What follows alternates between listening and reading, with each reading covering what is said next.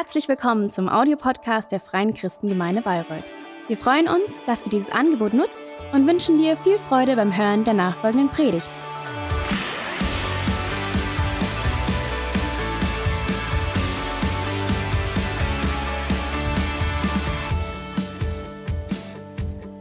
Ja, guten Morgen. Wir befinden uns in der Predigtserie Bete wie niemals zuvor und deswegen möchte ich mit Gebet einfach mal starten. Gott, ich danke dir, dass du hier bist und ich danke dir, dass du erfahrbar bist. Ich danke dir, dass du uns dich heute einfach im Gottesdienst auch wieder neu vorstellen möchtest. Und ich möchte dich bitten, dass du uns einfach mit hineinnimmst in das, was du uns zu sagen hast. Und ich möchte dich bitten, dass du einfach jetzt auch meine Worte dafür gebrauchst und dass du zu uns redest. Danke, dass du mit dabei bist. Amen.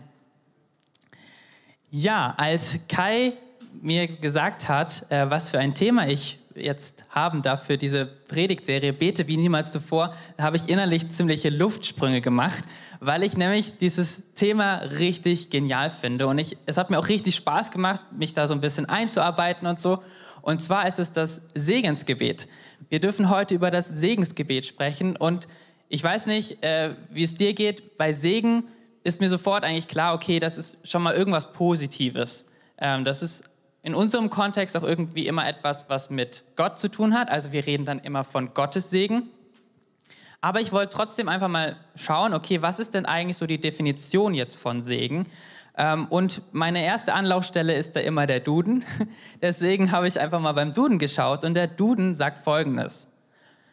Segen ist durch Gebetsworte, Formeln, Gebärden für jemanden etwas erbetene göttliche Gnade, gewünschtes Glück und gedeihen.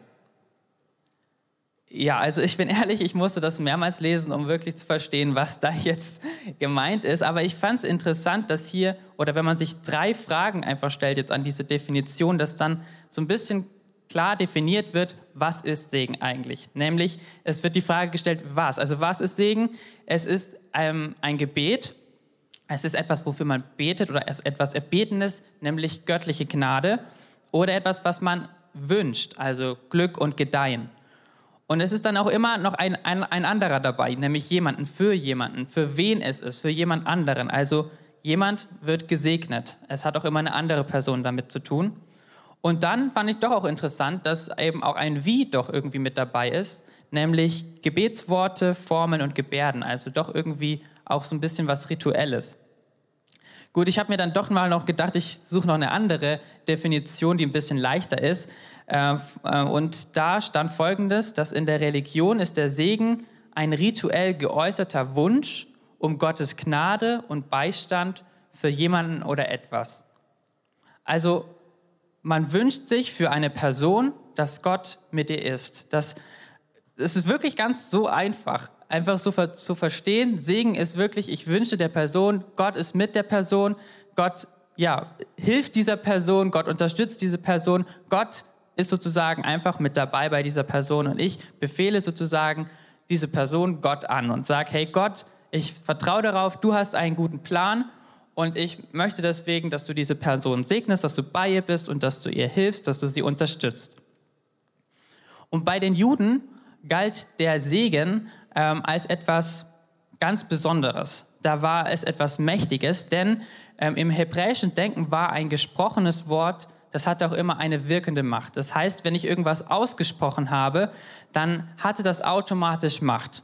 Und wie viel Macht muss es dann haben, wenn man jemanden segnet? Das heißt, wenn man sagt, okay, hey, das spreche ich über dich aus und ich möchte, dass Gott sich dazu stellt. Ich sage, okay, Gott wird sich dazu stellen, er wird dich segnen. Das werden letztendlich dann auch seine Worte sein, dass da viel Macht dann dahinter steckt und dass deswegen Segen auch nochmal was Besonderes ist, wenn er ausgesprochen ist. Das ist irgendwie ziemlich logisch. Und der bekannteste Segensspruch oder auch das bekannteste Segensgebet, denn eigentlich ist es ja auch immer ein, ein Gebet, das man spricht, ist der sogenannte aaronitische Segen. Und wenn du schon mal hier in der FCG warst, dann hast du den sehr wahrscheinlich auch schon mal gehört, denn ganz oft am Ende des Gottesdienstes sprechen wir eben diesen Segen aus. Ich lese ihn aber trotzdem mal. Er steht in 4. Mose ähm, in Kapitel 6, ab Vers 22 lese ich mal. Genau. Und der Herr redete mit Mose und sprach, Sage Aaron und seinen Söhnen und sprich, so sollt ihr sagen zu den Israeliten, wenn ihr sie segnet. Der Herr segne dich und behüte dich. Der Herr lasse sein Angesicht leuchten über dir und sei dir gnädig. Der Herr erhebe sein Angesicht über dich und gebe dir Frieden. So sollen sie meinen Namen auf die Israeliten legen, dass ich sie segne. Also zu diesem Zeitpunkt von dieser Bibelstelle befanden sich die Israeliten noch in der Wüste. Sie waren nämlich aus der Sklaverei von, äh, aus Ägypten von Gott herausgeführt worden. Also sie waren davor in Ägypten, waren da in der Sklaverei und Gott hat sie dann rausgeführt und sie mussten dann eben durch die Wüste laufen und Gott wollte ihnen ein neues Land zeigen, wo sie sich dann niederlassen konnten. Und Gott hat auf dieser Reise sie auch zu einem Berg Sinai geführt, wo er einen Bund mit ihnen geschlossen hat. Auch das ähm, lesen wir eben auch noch kurz davor. Also wir befinden uns bei dieser ähm, Bibelstelle immer noch am Berg Sinai, wo Gott zuvor mit Mose und den Israeliten oder dem ganzen Volk Israel einen Bund geschlossen hat. Und zwar war das eben ein Vertrag, dass Gott gesagt hat, okay, ich bin euer Gott und ihr sollt mein Volk sein. Und deswegen möchte Gott einfach auch Gemeinschaft haben mit seinem Volk. Und deswegen gibt er jetzt auch, nachdem er diesen Bund nochmal ausgesprochen hat, den Priestern eine Aufgabe. Und zwar sollen sie eben alle Israeliten segnen. Und die Priester damals waren eben Aaron und seine Nachkommen, also seine Kinder. Und deswegen wird es eben auch der aaronitische Segen genannt. Und eine wichtige Aufgabe des Priesters war es eben, das Volk zu segnen. Und Gott hat jetzt hier den, den Priestern gezeigt, wie kann man denn segnen? Also was bedeutet es zu segnen? Ähm, wie sieht das aus? Er gibt ihnen sozusagen eine Art Grundkurs, wie so ein Segen aussehen kann. Und in diesem Segen steckt auch ziemlich viel drin, in diesem aaronitischen Segen. Und ich lese ihn einfach nochmal vor. Der Herr segne dich und behüte dich. Der Herr lasse sein Angesicht leuchten über dir und sei dir gnädig. Der Herr hebe sein Angesicht über dich und gebe dir Frieden. Also ich finde diesen Segen richtig stark und er ist auch sprachstilistisch sehr, sehr interessant. Äh, in der ursprünglichen Sprache in Hebräisch hat der Vers 24 nur drei Wörter und zwölf Silben der Vers 25 dann fünf Wörter und 14 Silben und der Vers 26 hat sieben Wörter und 16 Silben. Und da sind sich ziemlich viele Bibelkommentatoren auch einig, dass da einfach so eine Art Crescendo, also so ein Wachstum deutlich werden soll, dass eben der Segen, je länger er wird, dass der umso mehr zunimmt, dass der inhaltsreicher wird, dass der pompöser wird und dass er letztendlich mit dem Wort Shalom endet, mit dem Wort Friede. Das ist dann sozusagen der Höhepunkt, wo alles nochmal zusammenkommt. Und außerdem ist es interessant, dass dreimal das Wort Jahwe vorkommt, beziehungsweise dreimal das Wort Herr. Denn eigentlich bräuchte man das grammatikalisch gar nicht. Also eigentlich würde es einmal reichen. Ähm, aber viele christliche Bibelkommentatoren sind sich oder meinen, ähm, dass das vielleicht ein Hinweis sein könnte auf die Dreieinigkeit von Gott, also Gott Vater, Gott Sohn und Gott Heiliger Geist, dass er da schon so einen kleinen Hinweis eingebaut hat. Das wissen wir nicht, das kann man nur vermuten. Was man aber da wirklich sagen kann, warum es dreimal dasteht, ist, dass Gott hier ganz klar macht, ich bin der, der segnet. Von mir kommt der Segen. Ich bin der Urheber dieses Segens. Würde man diese drei äh, Gottesbezeichnungen weglassen, dann wären es zwölf Wörter, die übrig bleiben. Und das ist auch ziemlich interessant, weil diese zwölf Wörter, die könnte man super übertragen auf die zwölf Stämme Israels, äh, die ständig im Kontext erwähnt werden. Also ständig ist die Rede von diesen zwölf Stämmen. Und es gibt noch so vieles, was man eigentlich aus, allein aus dieser Struktur oder aus der Grammatik von diesem Vers herausziehen kann. Ähm, und ich finde, das zeigt einfach, Gott ist ein, ein genialer Poet. Gott ist jemand, der der, sich wirklich Gedanken gemacht hat, was er da sagt und der nicht einfach nur Wörter raushaut, sondern der wirklich damit Bedeutungen hat, der wirklich klar sich überlegt, was er sagt, der, der seine Worte bewusst wählt, weil er auch gerade hier bei diesem Segen viel ja, vermitteln möchte. Er möchte sein Volk segnen. Und die Israeliten damals sahen diesen Segen auch als etwas sehr Wichtiges. Da können wir uns heutzutage ziemlich sicher sein, denn 1979 wurden in Jerusalem in einer Grabkammer zwei kleine Silberrollen entdeckt. Ähm, und eine größere, die war ungefähr 10 mal 3 cm und eine kleinere, die war 4 cm mal 1 cm. Also beide eigentlich relativ klein. Und diese wurden eben in einer Grabkammer ähm, entdeckt und enthielten beide diesen aaronitischen Segen. Äh, die kleinere enthielt nur den Vers 2 und den Vers 3 von diesem Segen, in, sind Abkürzungen. Und der, ähm, der, auf der größeren Silberrolle stand tatsächlich fast exakt im selben Wortlaut wie wir es heute auch in der Bibel haben, ähm, der aaronitische Segen. Und ich finde das so interessant, weil vor dieser, diese, diese Schriftrollen, äh, ne, diese Silberrollen, die kamen ähm, oder die stammen aus einer Zeit vom, um 600 vor Christus. Und also um 600 vor Christus können wir uns sicher sein, dass dieser aaronitische Segen so eine große Rolle gespielt hat, dass Leute extra auf Silberrollen sich das aufgeschrieben haben und mitgenommen haben, überall hin. Ähm, und einfach diesen Segen mitgetragen haben. Es war für sie was total Wichtiges. Und interessanterweise, weil es eben aus dem Jahr 600 vor Christus kommt, ähm, ist das auch zudem die ältesten erhaltenen Worte, die wir heutzutage haben von der Bibel. Dieser aaronitische Segen in der Form von, von den Silberrollen ist, ja, das ist das älteste wirkliche Bibel, äh, Bibelstück, was wir vor uns haben können. Fand ich auch total interessant und ziemlich spannend. Ähm, und ich finde es so unglaublich, dass das uns auch irgendwie zeigt, dass vor so vielen Jahren Menschen diesen Segen übereinander ausgesprochen haben und dass auch wir heutzutage immer noch diesen Segen übereinander aussprechen und dass auch wir heutzutage diesen Segen ja erleben dürfen. Und das ist schon auch eigentlich interessant, denn man könnte sich ja schon auch die Frage stellen, können wir diesen Segen überhaupt noch heutzutage auf uns aussprechen, denn es werden ja eigentlich die Israeliten angesprochen. Aber da hilft uns das Neue Testament weiter, nämlich im Galaterbrief finden wir die Antwort, warum wir Christen auch noch diesen Segen über uns heutzutage aussprechen dürfen.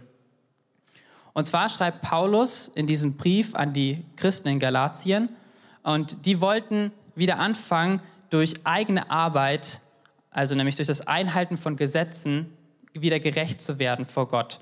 Sie wollten Gerechtigkeit vor Gott erlangen dadurch, dass sie sich an alle Gesetze hielten, die Gott ihnen jemals vorgegeben hatte. Aber Paulus macht ihnen ganz klar, dass es eben nicht die Gesetzlichkeit ist, die einen eben gerecht vor Gott macht, sondern dass es allein der Glaube an Jesus Christus ist. Das ist ja genau das ist, worum es im Christentum geht. Warum man sagt, man ist ein Christ, man glaubt an Jesus, weil man glaubt, Jesus hat alles schon für mich getan. Und das ist eben seine Absicht mit dem Galaterbrief. Und er schreibt jetzt in Galater 3, ähm, ab Vers 6, wie war es denn bei Abraham? Abraham, so heißt es in der Schrift, glaubte Gott und da wurden, wurde ihm als Gerechtigkeit und das wurde ihm als Gerechtigkeit angerechnet. Daran müsst ihr doch erkennen, wer Abrahams Söhne und Töchter sind. Es sind die Menschen, die ihr Vertrauen auf Gott setzen.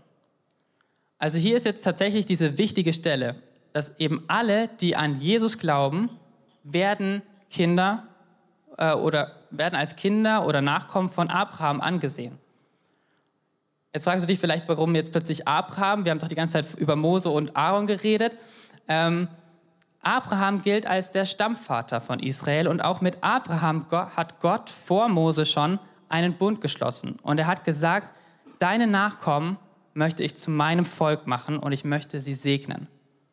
Und der Bund am Sinai und jetzt auch der aaronitische Segen sind eigentlich nur die Bestätigung von dem, was schon bei Abraham passiert ist oder was angekündigt wurde. Und deswegen dürfen wir wissen, okay, wir sind die Nachkommen, wir gelten jetzt auch als diese Nachkommen von Abraham, wenn wir an, an Jesus glauben. Das ist eben so die Art und Weise, wie wir eben zu diesen Nachkommen sozusagen werden oder als diese Nachkommen gezählt werden. Ähm, und deswegen dürfen wir auch diesen aaronitischen Segen erhalten. Ich lese trotzdem noch mal kurz weiter, was Paulus dann noch schreibt. Von dieser guten Nachricht hat die Schrift schon lange im Voraus gesprochen. Sie kündigte an, dass Gott Menschen aus allen Völkern auf der Grundlage des Glaubens für gerecht erklären würde. Abraham wurde nämlich die Zusage gemacht, durch, die, durch dich werden alle Völker gesegnet werden. Daraus folgt, wer immer sein Vertrauen auf Gott setzt, wird zusammen mit Abraham, dem Mann des Glaubens, gesegnet werden. Durch Jesus Christus bekommen jetzt also Menschen aus allen Völkern Anteil an dem Segen, den Gott Abraham zugesagt hatte. Aufgrund des Glaubens erhalten wir den Geist, den Gott versprochen hat. Und genau das ist eigentlich auch die wichtigste Botschaft im Christentum, dass eben Jesus Christus alles möglich gemacht hat. Er hat durch seinen Tod am Kreuz und durch seine Auferstehung von den Toten hat er alles möglich gemacht, dass egal wer, also ob man Jude ist oder ähm, ob man kein Jude ist, ob man eben Israelit ist oder kein Israelit ist, jeder Mensch, egal welche Herkunft, egal wer du bist, kann Teil von diesem Segen werden, kann Teil von Gottes Volk werden, kann Teil von der Familie Gottes werden und darf deswegen auch diesen Segen empfangen, darf diesen aaronitischen Segen empfangen. Also wenn wir an Jesus Christus glauben, dann dürfen wir uns auch an diese Stelle stellen, wie es damals die Israeliten waren, und genau diesen aaronetischen Segen empfangen. Und deswegen könnte man auch sagen, ähm, von Vers 23, so sollt ihr sagen zu den Christen, wenn ihr sie segnet. Und deswegen möchte ich das nochmal so bewusst machen. Hey, dieser Segen, er geht wirklich an dich, an dich persönlich. Wenn du sagst, ja, ich glaube an Jesus, dann bist du ein Nachfahre von von Abraham oder wirst als ein Nachfahre von Abraham gezählt. Und das legitimiert dich dazu, dass du sagen kannst, ja, diesen Segen, den darf ich annehmen. Und deswegen möchte ich dir diesen Segen nochmal zusprechen und dir einfach nochmal genau sagen, hey, was steckt eigentlich wirklich in diesem Segen? Und es fängt an mit, der Herr segne dich. Gott ist der Handelnde. Er ist der, der segnet und er möchte dich segnen. Das macht er gleich am Anfang deutlich. Er möchte dich segnen. Und Segen ist in, der, ist in dem damaligen Kontext immer so verstanden worden, dass man zahlreiche Nachkommen erhält. Also das ging vor allem dann darum, dass man jemanden hat, der danach den Namen sozusagen fortführt und vor allem auch jemanden, der halt für einen sorgt. Also auch irgendwie Versorgung war irgendwie mit dabei. Dass man eben, wenn man alt wird, dass man weiß, hey, ich bin nicht alleine, sondern es gibt noch Leute. Also einfach das sich zu so ein bisschen verstehen, was hinter diesem Segen sozusagen steckt. Dann wurde mit dem Segen auch oft ein fruchtvolles Land dir so gewünscht. Also ein, ein gutes Zuhause, wo du leben darfst. Auch das beinhaltet eben dieser Segen. Dann Gesundheit, ein langes Leben, Schutz vor den Feinden und vor allem Gottes immerwährende Gegenwart. Also das sind alles so Punkte, die darunter zählen. Du bist gesegnet.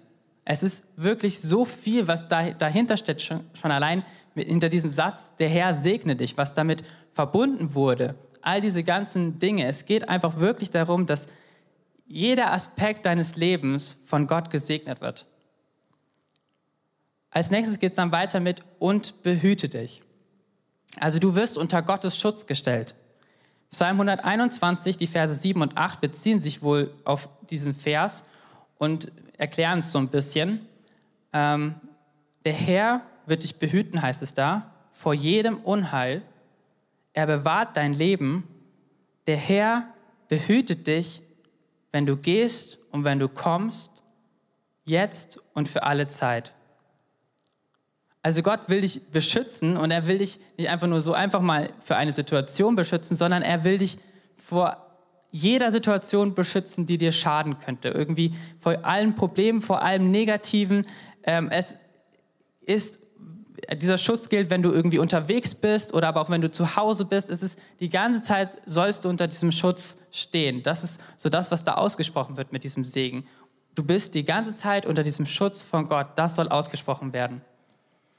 Als nächstes heißt es ja dann, der Herr lasse sein Angesicht leuchten über dir der Herr lasse sein Angesicht leuchten über dir. Ich finde den Begriff Angesicht oder fand den Begriff Angesicht immer etwas interessant, weil ich mir da nicht wirklich viel drunter vorstellen konnte. Aber der Begriff wurde vor allem von den Israeliten damals verwendet, wenn sie sich gewünscht haben, dass Gott auf sie aufmerksam wird. dass Gott sich ihnen zeigt, dass wenn sie in einer Situation waren und es einfach gerade schwierig war und sie nicht wussten, okay, Gott, wo bist du? Das, dann haben sie gesagt, hey Gott, zeig mir dein Angesicht. Das können wir zum Beispiel sehen in Psalm 80, Vers 4. Da sagt ähm, der Psalmist, Gott richte uns wieder auf und jetzt wende uns dein Angesicht freundlich zu, damit wir gerettet werden. Also hier befanden sich die Leute wohl in einer Notsituation und wahrscheinlich wurden sie eben von ihren Feinden unterdrückt und jetzt wünschen sie sich, dass Gott auf sie aufmerksam wird und dass er ihnen hilft. Und wie cool ist es das, dass mit diesem aaronitischen Segen dir zugesprochen wird, Gott soll sich dir zeigen, Gott soll ja, dir Aufmerksamkeit schenken, dass du einfach weißt, er ist wirklich da, er wendet sich dir zu und er möchte zu dir reden, er möchte dich unterstützen. Wenn du ihn brauchst, ist er da. Und er ist auch wie ein Licht, das dir den, der, ja, das dir den Weg auch tatsächlich zeigt, den du gehen kannst. Und sei dir gnädig. Das ist der nächste Teil. Und es ist interessant, man redet von Gnade immer so im Neuen Testament, aber eigentlich ist im Alten Testament auch schon Gottes Gnade ein echt wichtiges Thema. Also sehen wir jetzt auch hier. Und Gnade ist immer etwas Unverdientes. Man kann sich Gnade nicht erarbeiten oder irgendwie verdienen, ähm, weil sonst wäre es ein Ersatz oder ein Ausgleich. Es ist immer unverdient. Und Jesus hat uns tatsächlich gezeigt, wie Gnade wirklich aussieht, wie Gottes Gnade aussieht. Und zwar dadurch, dass er eben auf die Erde gekommen ist und uns gerettet hat. Wir wir, also wir glauben ja daran, dass, dass Gott uns geschaffen hat und dass Gott uns geschaffen hat, um mit uns eine Beziehung zu haben, weil er uns liebt, weil er jeden einzelnen Menschen liebt, der hier auf dieser Erde ist und mit diesem Menschen einfach eine Beziehung haben möchte.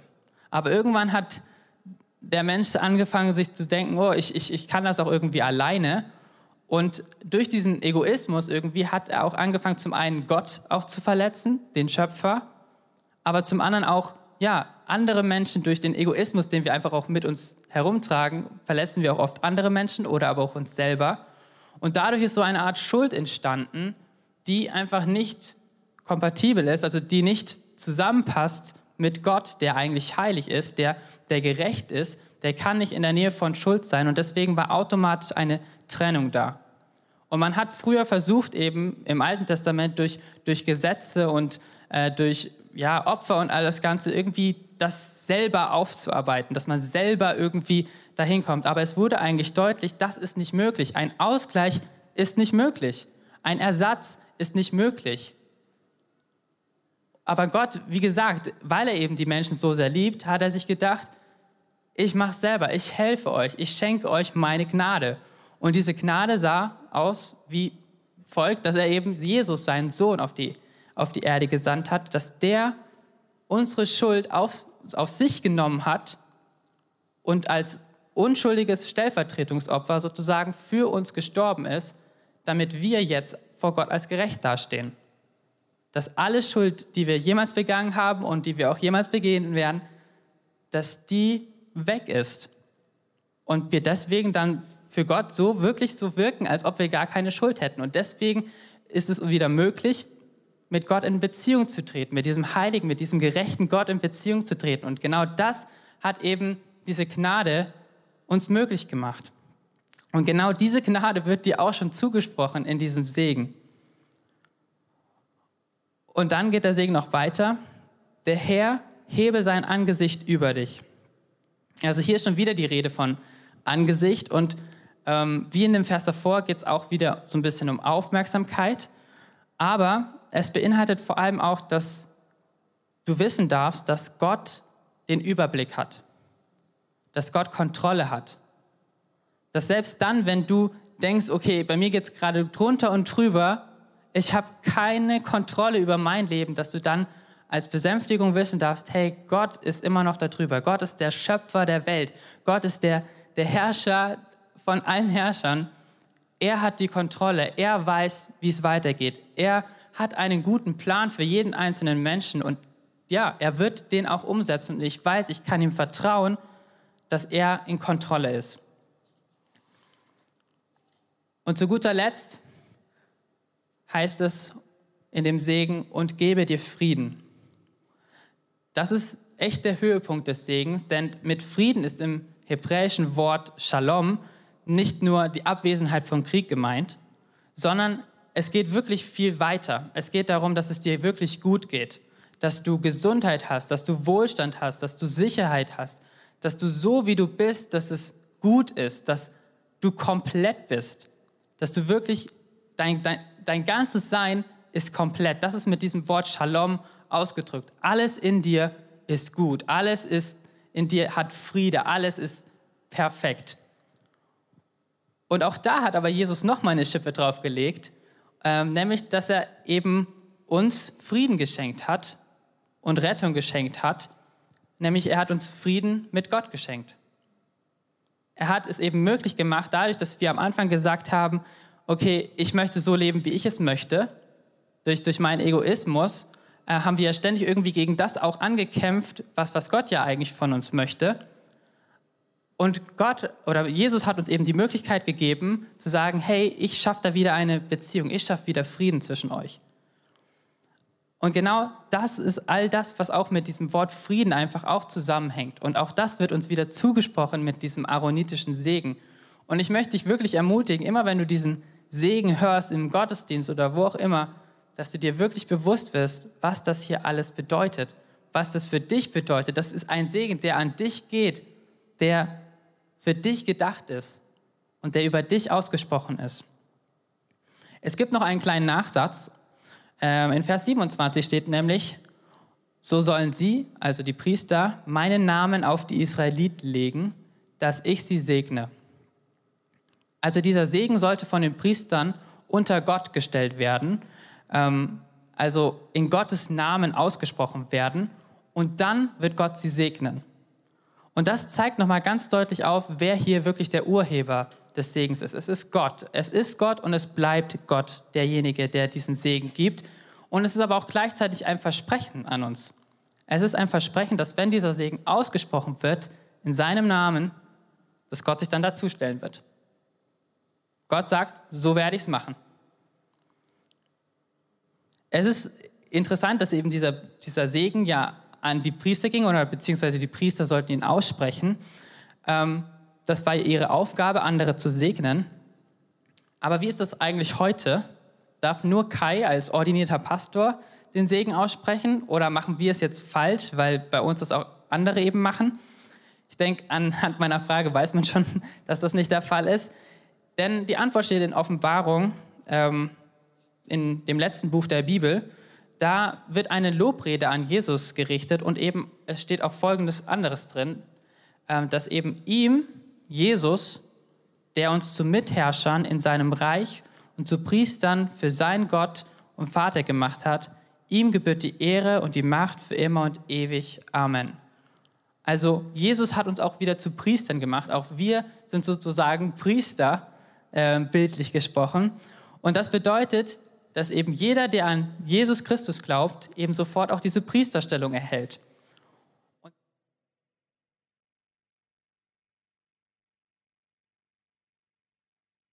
Unsere Aufgabe, diesen Segen weiterzugeben. Wir dürfen den Segen empfangen, wir dürfen ihn für uns selber annehmen, aber genauso dürfen wir auch ein Segen sein und diesen Segen über andere aussprechen. Denn jeder, der an Jesus glaubt, hat automatisch auch diese Rolle von einem Priester und hat deswegen auch zur Aufgabe, andere zu segnen. Und es ist echt auch irgendwie voll das Privileg, dass wir andere segnen dürfen. Dass, dass uns andere einfach auch wichtig sind. Dass wir an andere denken, dass wir andere segnen. Ähm, einander hier in der FCG, aber auch allgemein die Menschen, die uns nahestehen. Alle diese Menschen dürfen wir segnen, dürfen wir unter Gottes Segen stellen. Und wir können selber solche Segenswünsche formulieren. Ähm, wir können auf alte Segenswünsche zurückgreifen. Aber wie gesagt, wir können auch selber, weil wir auch die Situation von den Leuten kennen, konkret Segen aussprechen. Konkret in die Situationen von den Leuten reinsprechen. Manche von uns machen das ja auch schon, wenn man zum Beispiel zum Geburtstag gratuliert, sagt man, ähm, ja, alles Gute und Gottes Segen. Da wünscht man Gottes Segen für ja, das neue Lebensjahr. Da ist es konkret auch auf diese Situation oder beziehungsweise auf das Lebensjahr ja, an, ja, gewünscht. Ähm, und genauso geht es eben auch, dass wir das allgemein diesen konkreten Segen aussprechen können. Wenn du merkst, hey, jemand braucht gerade Weisheit, dann kannst du die Person mit Weisheit segnen.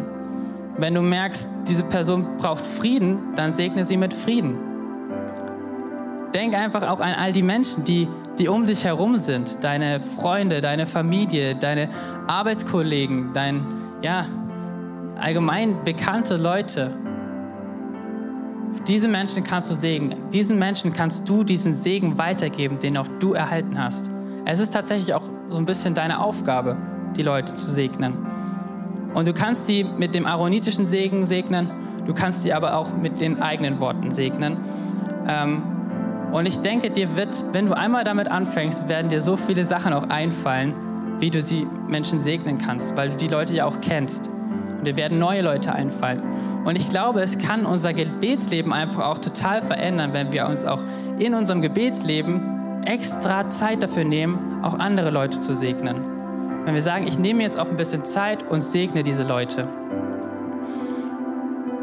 Ich bin echt davon überzeugt, dass das eben auch unser Gebetsleben qualitativ auch aufwerten kann, dass wir ja einfach unser Gebetsleben nochmal erneut stärken können und dass wir dann wirklich beten wie niemals zuvor.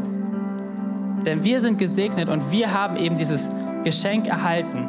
Wir haben diesen Segen erhalten und jetzt dürfen wir sozusagen auch eine Art Postbote sein und dieses Geschenk, das von Gott kommt, auch an andere Menschen weitergeben. Ich bin echt dankbar, dass ich so ein Postbote sein darf, denn es hilft mir auch, so ein bisschen rauszukommen aus meinem alltäglichen Leben, wo ich mich nur auf mich konzentriere, wo ich nur auf mein persönliches Glück aus bin, sondern dass ich auch andere im Blick habe und für sie das Beste wünsche. Dass ich mir wünsche, dass es ihnen gut geht, dass ich mir wünsche, dass das Gott sich zu ihnen stellt, weil ich darauf vertraue, dass Gott einen guten Plan für jeden Menschen hat. Und das möchte ich dann auch über diese Leute aussprechen. Und ich möchte euch ermutigen, das jetzt auch gleich oder nach dem Gottesdienst so ein bisschen in die Tat umzusetzen, wenn ihr wollt. Und zwar wird es nach dem Gottesdienst die Möglichkeit geben, dass ihr euch ein kleines Geschenk abholen könnt. Und zwar eine Süßigkeit. und zwar, genauer gesagt, ein Nimm zwei.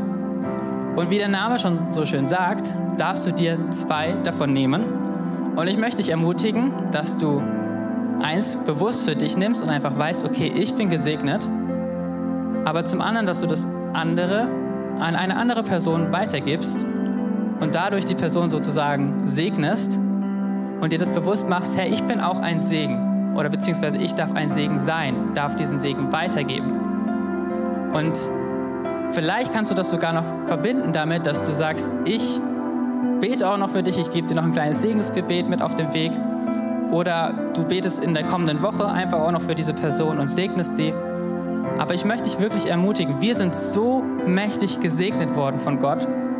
Und ich glaube echt, dass wir diesen Segen auch immer wieder weitergeben dürfen an andere Menschen. Ich möchte dich bitten, aufzustehen.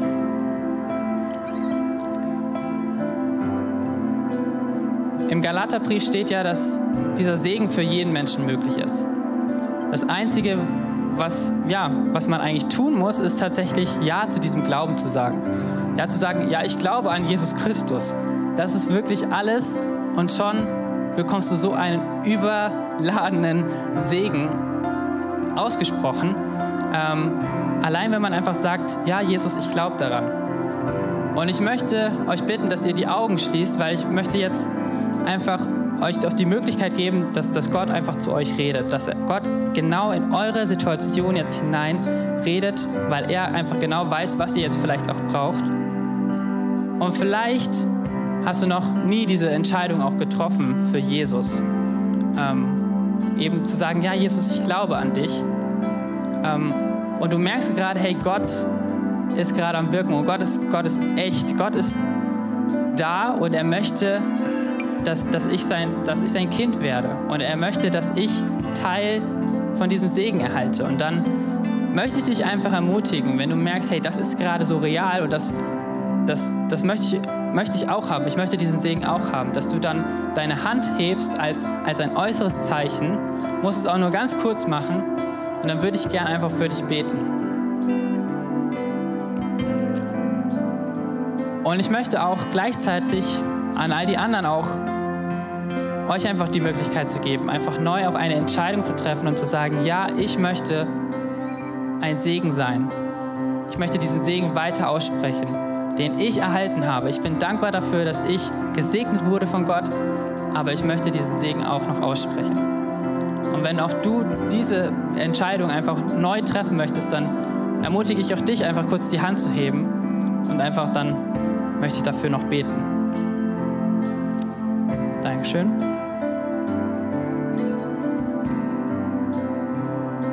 Gott, ich danke dir, dass du uns echt mächtig gesegnet hast. Ich danke dir, dass so viel in deinem Segen liegt. Und ich danke dir, dass du uns es auch möglich gemacht hast, dass wir Teil von diesem Segen sein dürfen. Und dass wir gleichzeitig auch diesen Segen weitergeben möchten, können. Und ich danke dir für jeden Einzelnen, der diesen Segen neu einfach auch für sich erleben darf. Ich danke dir für Entscheidungen, die heute für dich getroffen wurden. Und ich möchte dich bitten, dass du diese Person segnest und dass du ihr hilfst, weitere Schritte im Glauben zu gehen. Und dass du auch bei jedem anderen bist, der diese Entscheidung getroffen hat, ein Segen für andere Menschen zu sein, diesen Segen, den man erfahren hat, weiterzuleiten auch an andere Menschen.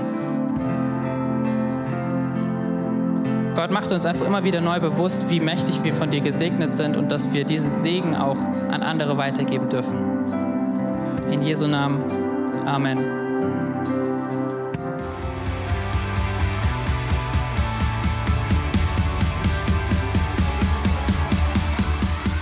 Hat dir die Predigt gefallen? Gerne kannst du sie mit Freunden teilen oder uns einen kurzen Kommentar hinterlassen. Noch mehr würden wir uns aber freuen, dich persönlich kennenzulernen. Du bist herzlich eingeladen, einen unserer Gottesdienste am Sonntag zu besuchen. Alle Infos findest du unter www.fcg-bayreuth.de. Dort kannst du uns auch eine persönliche Nachricht schreiben, wenn du mehr über ein Leben mit Jesus erfahren möchtest oder andere Fragen zum christlichen Glauben hast. Bis zum nächsten Mal. Ade!